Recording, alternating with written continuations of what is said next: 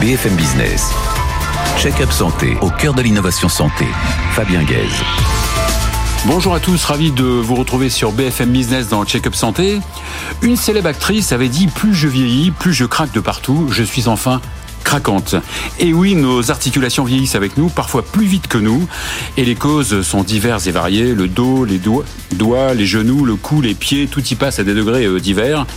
À l'occasion de la journée mondiale de l'arthrose, j'ai le plaisir d'accueillir trois stars incontournables dans le domaine de la rhumatologie et de l'arthrose. Le professeur Jean Sibigna, euh, chef de service de rhumatologie du CHU de Strasbourg, dont il est le doyen. Le professeur Francis Berenbaum, chef de service de rhumatologie de l'hôpital Saint-Antoine Paris. Et le professeur François Ranou de l'hôpital Cochin, rhumatologue et spécialiste de la médecine physique et de réadaptation. Ils vont nous dire si l'on peut encore espérer ralentir cette arthrose, la stopper, voire la guérir. Et sans oublier bien sûr les paroles de Rémi Tesson, patron de Buzz e-Santé, que nous allons boire pour sa chronique e-santé. Check-up santé, c'est parti.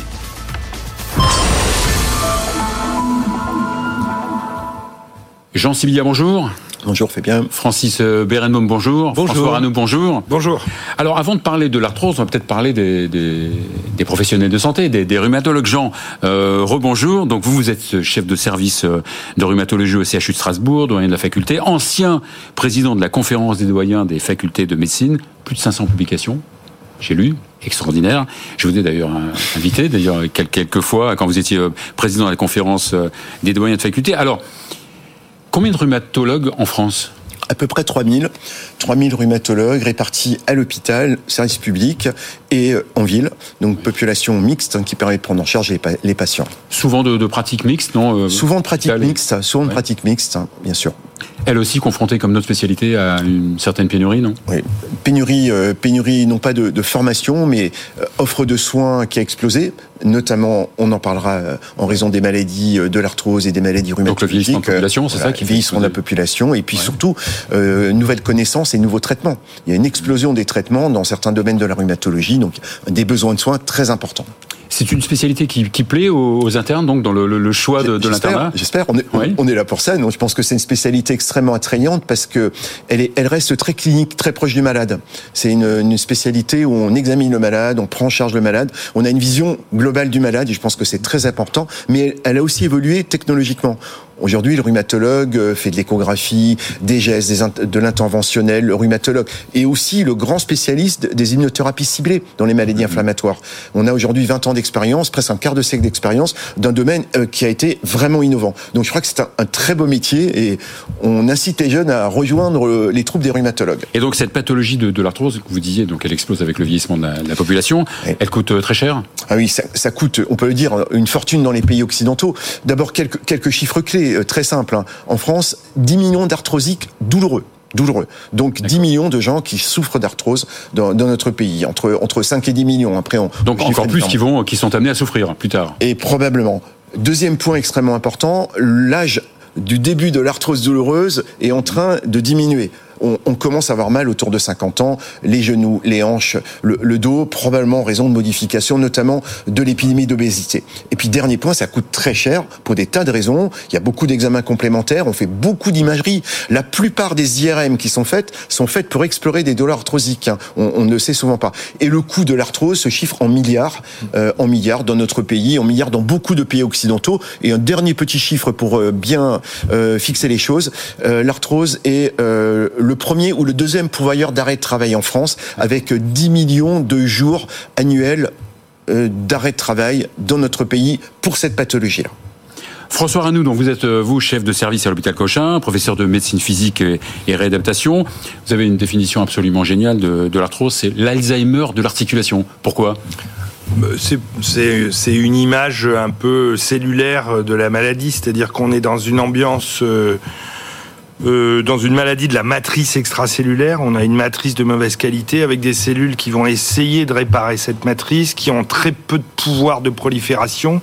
Un petit peu comme dans le dans l'Alzheimer et dans le cerveau. Oui, une espèce de fin inéluctable. Exactement, avec un nombre absolu de cellules qu'on a à la naissance, etc., etc., et avec des espèces de déviances cellulaires qui, euh, en essayant de proliférer, vont faire une matrice de mauvaise qualité. Et donc ça ressemble un peu, et d'ailleurs, c'est quasiment dans le même groupe. C'est une maladie micro-inflammatoire, comme la maladie d'Alzheimer. Euh, c'est des maladies très proches. Et euh, moi, j'ai eu l'idée parce que quand les COX-2 sélectifs sont sortis, on en parlait beaucoup dans l'arthrose. Et dans l'autre maladie, on en a beaucoup parlé aussi, c'est dans l'Alzheimer. Et en fait, on s'est retrouvé avec les neurologues et on avait les mêmes idées, sauf que le tissu cible n'était pas le même. Quoi. Alors vous, vous êtes spécialité traitement non pharmacologique. Non pharmacologique. Ça veut dire que vous arrivez après la bataille, quoi. Oui. Une fois que l'arthrose est déclarée, voire douloureuse. Oui, mais comme mes collègues en fait.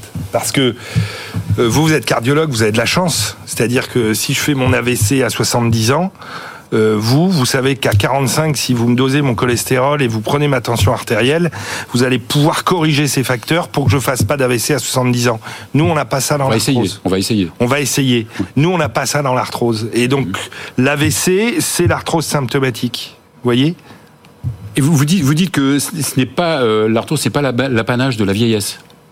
Ah non. Il y a plusieurs types d'arthrose. Ben, il y a plusieurs types. Il y a l'arthrose post-traumatique, l'arthrose du, de l'homme sportif, fit, euh, qui est euh, marathonien, trailman, et qui à 50 ans, 55 euh, ans, a une hanche, notamment une coxarthrose postérieure importante, où on en voit de plus en plus. De plus en plus. Mais faut être honnête, le corpus principal des patients, c'est quand même plutôt 65 ans, un peu obèse, plutôt sédentaire, quelques antécédents familiaux. pas toujours lié quand même au surpoids. Non. Pas toujours. Non.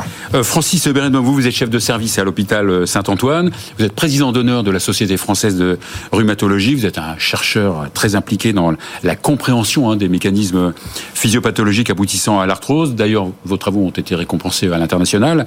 Euh, J'ai titillé un peu François sur le fait qu'il qu'il arrive après la bataille. Vous, on espère que c'est avant la bataille. Ah, voilà, en fait, euh, François l'a très bien dit. En fait, nous, ce qu'on aimerait, c'est vraiment trouver des nouvelles cibles thérapeutiques qui permettent de euh, retarder cette maladie. Donc euh, effectivement, c'est trouver des traitements avant même qu'on voit les, les, anomalies et surtout avant même que les personnes aient des symptômes invalidants. Donc il y a une grosse partie évidemment prévention, ça, évidemment on n'en parle pas. Absolument. Et il y a une, partie donc euh, détection aussi donc de, cette arthrose avant qu'elle ne, fasse mal ou pas? Alors oui, mais oui, c'est assez compliqué parce que si on prend, euh, allez, on va dire, on va prendre 100 personnes qui ont une arthrose sur les radios, ça ne veut pas dire qu'il y en a 100 qui vont avoir des douleurs. Donc c'est ça en fait qui est un petit peu compliqué. Mais globalement, il y a quand même une association. Les personnes qui ont des anomalies sur les radios ont quand même de forts risques d'aller vers des symptômes et des douleurs et du handicap. Alors justement, expliquez-nous un petit peu cette genèse de l'arthrose. Comment ça se passe, cette dégradation du... Euh, oui, alors bon, déjà, faut, faut bien imaginer que pendant longtemps, on a cru que l'arthrose était uniquement un problème du cartilage. Hein, quand on pense arthrose, on pense cartilage. Et l'autre mot-clé souvent qu'on dit, c'est de l'usure. En fait, c'est ni une maladie uniquement du cartilage, ni de l'usure, à proprement parler. C'est vraiment une maladie de l'ensemble de l'articulation. Donc, faut imaginer l'articulation. Il y a du cartilage, mais il n'y a pas que ce tissu. Il y a de l'os, et puis il y a une membrane qui entoure nos articulations, chacune de nos articulations qu'on appelle la membrane synoviale. Vous savez, quand on se cogne, il y a le genou qui se met à gonfler, ou la cheville, et puis euh, il va y avoir un épanchement, ce qu'on appelle l'épanchement de synovie. En fait, c'est une membrane qui fabrique ce liquide, ce liquide synovial, et cette membrane-là va aussi intervenir dans la maladie. Et finalement, tous ces tissus-là vont pas bien communiquer ensemble à un moment donné parce qu'il va y avoir soit un contexte inflammatoire, et donc là ça rejoint un petit peu les, maladies inflammatoires chroniques liées à l'âge, euh, et, donc il va y avoir une inflammation un peu dans tout, dans tout l'organisme qui va aboutir à ça, ou alors un traumatisme par exemple, qui peut aussi provoquer au niveau de l'articulation des problèmes de communication entre tous ces tissus, et pour aboutir à la maladie qu'on appelle l'arthrose. Euh, Jean Sylvia, vous, vous êtes un spécialiste de, en immunologie, inflammation, euh, inflammation en, rhumatologie. Il y a un lien avec euh, l'arthrose? Oui, Francis vient d'expliquer. En mhm. fait, si on veut vraiment diagnostiquer et prévenir l'arthrose, il faut qu'on arrive à attraper les premiers événements arthrosiques et les événements qui font la différence entre simplement la déformation arthrosique radiographique et puis la douleur. Donc on a en fait, je crois, deux grands challenges, comme on dit. Premièrement, comprendre les mécanismes initiateurs, ceux qui font l'inflammation dans l'os, dans la synoviale et dans le cartilage, hein, dans ces trois compartiments. Et le deuxième challenge, je pense qu'il est important, comprendre les voies de la douleur. Et je pense qu'il y a une forte intrication entre inflammation et douleur. Il y a des gens qui ne sont pas douloureux. Or, euh, finalement, quand on est arthrosique, on se plaint de quoi? On se plaint de la douleur. Donc, euh, il y a vraiment des, passerelles, et c'est la force des rhumatos, je crois, aujourd'hui. On a une discipline où on a créé des ponts. On a créé des ponts entre l'arthrose, l'os, euh, l'inflammation, et on arrive aujourd'hui à, trouver des mécanismes précurseurs. Et je pense que c'est vraiment l'avenir de notre discipline et l'avenir du traitement de l'arthrose. Donc euh, François Renou, donc avant d'en arriver aux médicaments, hein, euh, euh, au traitement pharmacologique, donc vous prenez ces euh, thérapeutiques non pharmacologiques, quelles sont-elles? Alors il y en a une qui écrase tout le reste, c'est de maigrir. Mmh. Souvent on oublie de dire ça aux patients, hein, c'est la perte de poids c'est clair. On le sait dans des modèles de, de, de patients obèses ou super obèses. On mmh. sait que euh, quand on les opère euh, euh, de sleeve ou de, en tout cas des opérations digestives, on a une diminution significative des douleurs. On a une diminution ensuite de la vitesse d'évolution structurale. Donc ça, c'est vraiment la première chose. Mais ça, c'est comme pour le cardiovasculaire. J'ai envie de dire, c'est général de toute façon. Et puis, euh, on va avoir des traitements euh, non pharmacologiques un peu plus spécifiques de l'appareil locomoteur moteur, c'est d'un côté l'activité physique, mmh. qui est une manière un peu snob de dire de faire du sport, en gros. Hein. Mmh. Euh, euh, donc euh, là, c'est tous les sports. Comme je dis souvent, quand mais, parce que souvent les patients ils vous disent ah oui mais vous, lui, vous leur dites faites de la natation ah je sais pas nager euh, du vélo j'ai pas de vélo euh, la course j'ai pas de chaussures donc moi je leur dis vous pouvez faire je, les, je leur dis vous pouvez faire tous les sports sauf du parachute du parachutisme. Mmh pour rigoler, pour euh, ouais. voilà, et donc ils comprennent qu'ils peuvent tout faire. Et puis après, il y a toute une autre partie qui est une partie analytique, mmh. où là, on va faire de la rééducation, c'est de la kinésithérapie, c'est les kinésithérapeutes, les ergothérapeutes, euh, qui vont faire, euh, et qui a comme objectif de renforcer les muscles qui stabilisent l'articulation douloureuse. Voilà, l'idée c'est de renforcer, c'est ça, donc les muscles la stabilité. qui est atteinte. Parce que quand on a une arthrose en général, on a une articulation qui est instable. Mmh. Et la deuxième chose, c'est lutter contre l'enraidissement, puisque l'arthrose enraidit un peu. Et pour certaines articulations, on rajoute un peu de travail proprioceptif. D'accord, mais il y a aussi d'autres d'autres éléments extérieurs, par exemple un exosquelette. Voilà. Alors robot, il y a après, donc là, on a parlé vraiment du traitement, on va dire non pharmaco euh, euh, via les kinésithérapeutes, les ergots, et puis une troisième profession dont on parle moins, c'est les enseignants en activité physique adaptée mmh. pour le travail aérobie notamment. Et puis il y a autre chose. Après, c'est tout ce qui est, on va appeler ça l'appareillage. Et l'appareillage, il va être pas pour toutes les articulations. Mmh. C'est quand même essentiellement le pouce et le genou. D'accord euh, C'est pas la hanche, c'est pas l'épaule. Et cet appareillage, il vise à soulager essentiellement la contrainte mécanique sur l'articulation. Donc, et notre... sur la douleur, bien sûr. Et voilà. Et après, les exosquelettes, alors tout ça, c'est remboursé par la sécurité mmh. sociale. C'est soit acheté directement à la pharmacie, soit du grand appareillage, et à ce moment-là, c'est fait sur mesure, mmh. euh, et c'est remboursé par la sécurité sociale. Et puis après, il y a, euh, vous le disiez, des exosquelettes, où là, ça, c'est pas du tout remboursé par la sécurité sociale, et c'est pour permettre aux gens qui ont une gonarthrose de refaire du sport. Notamment, par exemple du ski Par exemple du ski, hein, c'est le plus connu, hein, il y a des mmh. exosquelettes, puis c'est français, donc euh, Tant mieux. parlons-en, qui permettent aux, aux, comment aux, mmh. aux, aux patients qui ont une gonarthrose de reprendre le ski. Mmh. Moi, je l'utilise aussi pour faire reprendre le ski à des gens qui ont une prothèse de genou. Ah oui. Et parfois pas désagréable pour ces patients. Francis euh, Berenbaum, donc, où on disait l'arthrose est compris dans un ensemble de facteurs qui agissent, même parfois différentes pathologies. Vous parlez de l'obésité et de l'arthrose des mains. Quel rapport entre l'obésité et l'arthrose des mains? Bah oui, ça c'est vraiment étonnant. Ouais. On s'est aperçu que les personnes obèses avaient deux fois plus de risques d'avoir une arthrose des mains. Bon, on marche pas sur les mains. Donc c'est bien qu'il y a d'autres facteurs. Il y a des facteurs, euh, c'est ce que je disais tout à l'heure, d'inflammation chronique euh, qui peuvent être provoqués par l'âge et qui peuvent être provoqués également par le, le, le, le tissu gras qui se met à fabriquer des molécules de l'inflammation qui vont circuler et peuvent également atteindre les articulations. Alors, alors justement, où on en est des nouvelles, euh, des nouveaux traitements pharmacologiques, hein, des nouveaux médicaments dans l'arthrose? On a l'impression que ça stagne un peu, non? Oui, alors c'est vrai que ça peut donner cette impression-là vue de l'extérieur parce qu'on attend toujours en pharmacie le produit qui pourrait euh, être, euh, qui pourrait aider au-delà des anti-inflammatoires. Aujourd'hui, il n'y a aucun traitement de fond. Voire de régénérer le cartilage. Voire régénérer. Aujourd'hui, il n'y a aucun traitement de fond de l'arthrose. Il n'y a que des traitements pour traiter les douleurs. Et rien en vue. Il y a pour se régénérer si, le. Si, si, il y, a des, il y a des médicaments qui sont qui ciblent, euh, qui cherchent à cibler le cartilage. Le problème, c'est que quand on cible le cartilage, par exemple, Novartis a une molécule euh, qui s'appelle le LNA 043 euh, en injection intraarticulaire, et là, il y a une capacité potentielle de régénérer le cartilage, mais pour autant, ça ne veut pas dire qu'il y aura une amélioration des symptômes et des Ah oui, douleurs. d'accord. Donc ça ne suffit pas de régénérer le cartilage pour améliorer le. Oui.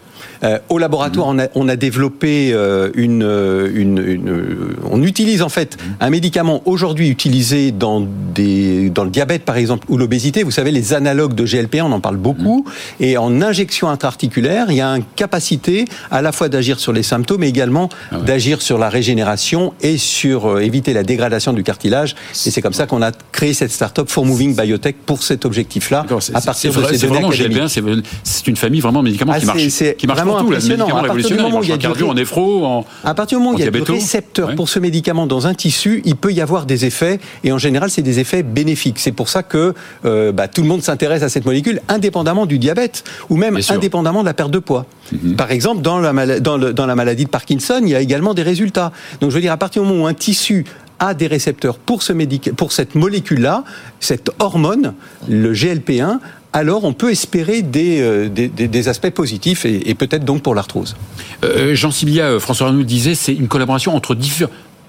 On a, on a parlé des, différentes maladies, hein, mais là je parle de la collaboration des professionnels de santé. Il y a les rhumatos, il y a les kinés. Oui, c'est un exemple de prise en charge globale a- assez adapté. Alors c'est vrai peut-être par défaut parce que comme on n'a pas de traitement préventif et que on peine un peu et qu'on découvre les choses finalement à un stade de, la douleur, la collaboration entre les professionnels est fondamentale. Le rhumatologue, n'oublions pas le médecin généraliste qui est quand même le coordinateur, le point clé de coordination euh, de, nos patients, mais il gravite autour des professionnels de santé. Euh, François, tu les as cités, les ergots, euh, les, kinés. On a besoin de tous ces personnels de santé pour prendre en charge les malades, bien sûr. Et le chirurgien, parfois, qui pose quand même la prothèse quand, euh, quand il faut. Bien sûr. Euh, François Arnaud, pour, pour finir, donc il y a des nouvelles technologies, hein, la e-santé, les, Oui. les, les logiciels, ils permettent d'améliorer les choses, par, par exemple l'observance. Oui, alors le, le gros problème des traitements non pharmacologiques par rapport aux traitements pharmacologiques, traitement pharmacologique, vous prenez le, Mhm. le, le- le- le comprimé le matin, le soir, C'est facile. c'est assez faisable, voire on vous l'injecte, c'est Mhm. encore mieux. Donc là, pour l'observance, on, on devient mieux, de, de- de- de- de- bien meilleur qu'avant.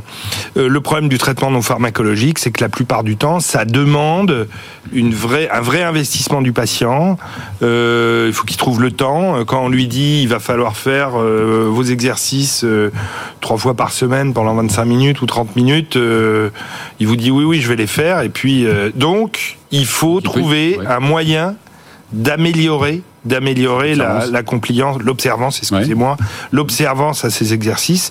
Et donc aujourd'hui, euh, ce qui est très à la mode et on l'utilise de plus en plus, bien évidemment, c'est tout ce qui est euh, tout ce qui est euh, e-santé euh, via smart- le smartphone, etc. Avant, il y a encore dix ans. on- il y a dix ans déjà, on voulait le faire, mais on était gêné parce que on, a une- on avait une population quand même relativement âgée qui n'avait pas encore l'habitude de ce genre de d'apparatus, quoi, de, de- de- le- le- notamment le téléphone. Là, maintenant, il n'y a absolument plus aucun problème. Euh, Jean, je vous laisse conclure. Pessimiste, optimiste quant au traitement de, et de la gestion de, de la rhumato en 10 Toujours- secondes. Toujours optimiste. Optimiste, la rhumatologie est là pour euh, prendre en charge ces malades-là. On a un très grand optimisme. La chance dans notre discipline, c'est qu'on arrive à combiner recherche, formation et soins. Et je pense que c'est l'avenir des disciplines médicales. Et la rhumatologie, je pense, a un bel avenir pour nos patients arthrosiques. Merci beaucoup Jean Sibilla, merci beaucoup François Ranou, merci beaucoup Francis Oberenbaum. On va terminer l'émission justement avec Rémi Tesson qui va nous parler un petit peu de vie santé dans le domaine de la rhumatologie. BFM Business. Check-up santé au cœur de l'innovation santé. Bonjour Rémi. Bonjour Fabien. Alors, euh, comme toutes les spécialités, le- la rhumatologie est elle aussi euh, impactée par la transformation digitale? Effectivement, aujourd'hui, le numérique impacte euh, bah, toutes les spécialités médicales, hein, que ce soit dans l'aide au diagnostic, la prise en charge des patients, euh, des outils qui vont les aider au quotidien dans leur pratique. Ouais. Donc il y a euh, un impact vraiment important en rhumatologie également. D'accord, donc vous citez évidemment, c'est pas exhaustif, hein, euh, mais vous citez pas mal d'exemples hein, de, de, de e-santé. Euh, par exemple, la start-up Synovial Voilà, donc il y a des solutions qui sont là pour accompagner le praticien dans, dans l'aide au diagnostic, pour trouver la bonne stratégie thérapeutique. Donc Synovial, par exemple, propose justement une analyse de, toutes les, de tout le dossier médical du patient pour donner des pistes déjà et des, des pré-diagnostics dans, dans, pas mal de pathologies euh, autour de, des rhumatismes chroniques. Ré, Rhumatools voilà, donc c'est un outil aussi qui est, mmh. qui est issu euh, notamment de, du CHU de Bichat et qui est euh, une application mobile qui permet finalement une sorte de couteau suisse hein, pour le rhumatologue où il va retrouver euh, des scores médicaux, des, des aides au diagnostic, euh, tout ce qui va être aussi les recommandations mises à jour, etc. Ce qui permet du coup en un seul endroit d'avoir tous les outils nécessaires pour la prise en charge du patient. Alors évidemment, l'intelligence artificielle prend une place euh, évidemment euh, de plus en plus importante. Exactement. Donc c'est quelque chose qui devient euh, bah, présent dans toutes les spécialités aussi. D'autant plus en rhumatologie, puisqu'on sait que l'intelligence artificielle est très présente dans l'imagerie médicale, et donc c'est quand même quelque chose de très important dans cette spécialité. Et ça permet du coup bah, d'aider aussi au, au, diagnostic. Et puis dans certains cas aussi, l'intelligence artificielle, avec des modèles plus prédictifs, permet de suivre aussi la progression de la maladie et d'anticiper aussi, notamment dans le suivi du traitement ou l'adaptation du, traitement. Alors il y a aussi pas mal d'innovations technologiques qui vont euh, prendre en charge de façon non médicamenteuse. Exactement. Donc c'est vrai qu'on a beaucoup parlé des thérapies digitales euh, et il y a notamment un exemple avec euh, Remedy Labs qui euh, est spécialisé à l'origine dans tout ce qui est euh, gestion des douleurs chroniques euh, et qui a mis en place une, une étude hein, sur sur des patients atteints d'arthrose et qui a démontré que grâce à sa solution qui est basée sur un bracelet avec des neuromodulations permet du coup bah, d'apaiser le patient mais aussi de faire gagner en qualité de sommeil et même de qualité de vie au quotidien pour les patients C'est vrai que quand on, quand on écoute hein, euh, euh, nos, nos, trois, euh, nos trois confrères, euh, on est un petit peu, pas pessimiste, mais presque quand même. Hein, la douleur est toujours là. quoi. Donc d'où l'intérêt de ces, ces applications. Il y a aussi des plateformes, c'est ça, pour les... Exactement, des, des il y a pas mal de plateformes qui existent ouais. pour, les, pour les patients. Alors on va plutôt trouver des plateformes Internet plus que des applications mobiles, parce que c'est vrai que les patients arthrosiques sont souvent des personnes plutôt âgées, donc ils sont plus à même d'utiliser un site Internet plutôt qu'une application mobile, mais il y en a certaines hein, qui existent, comme Arthro Coach, qui est fait euh, par l'association de patients AFLAR en partenariat avec les laboratoires Expanscience, ou des programmes aussi de coaching personnalisé qui permettent aussi d'accompagner les, les, patients atteints d'arthrose. Parle de comme, comme Body Control, le programme? Exactement. Qui est un, un, un programme de coaching de digital. Digital. Donc ça veut dire que ça allie à la fois euh, un accompagnement numérique, mais également un accompagnement avec des praticiens. Donc c'est un mix entre les deux. Merci beaucoup Rémi Tesson. Merci Fabien. Merci à vous de nous avoir euh, suivis. On se retrouve évidemment avec plaisir la semaine prochaine. BFM Business. Check-up santé au cœur de l'innovation santé.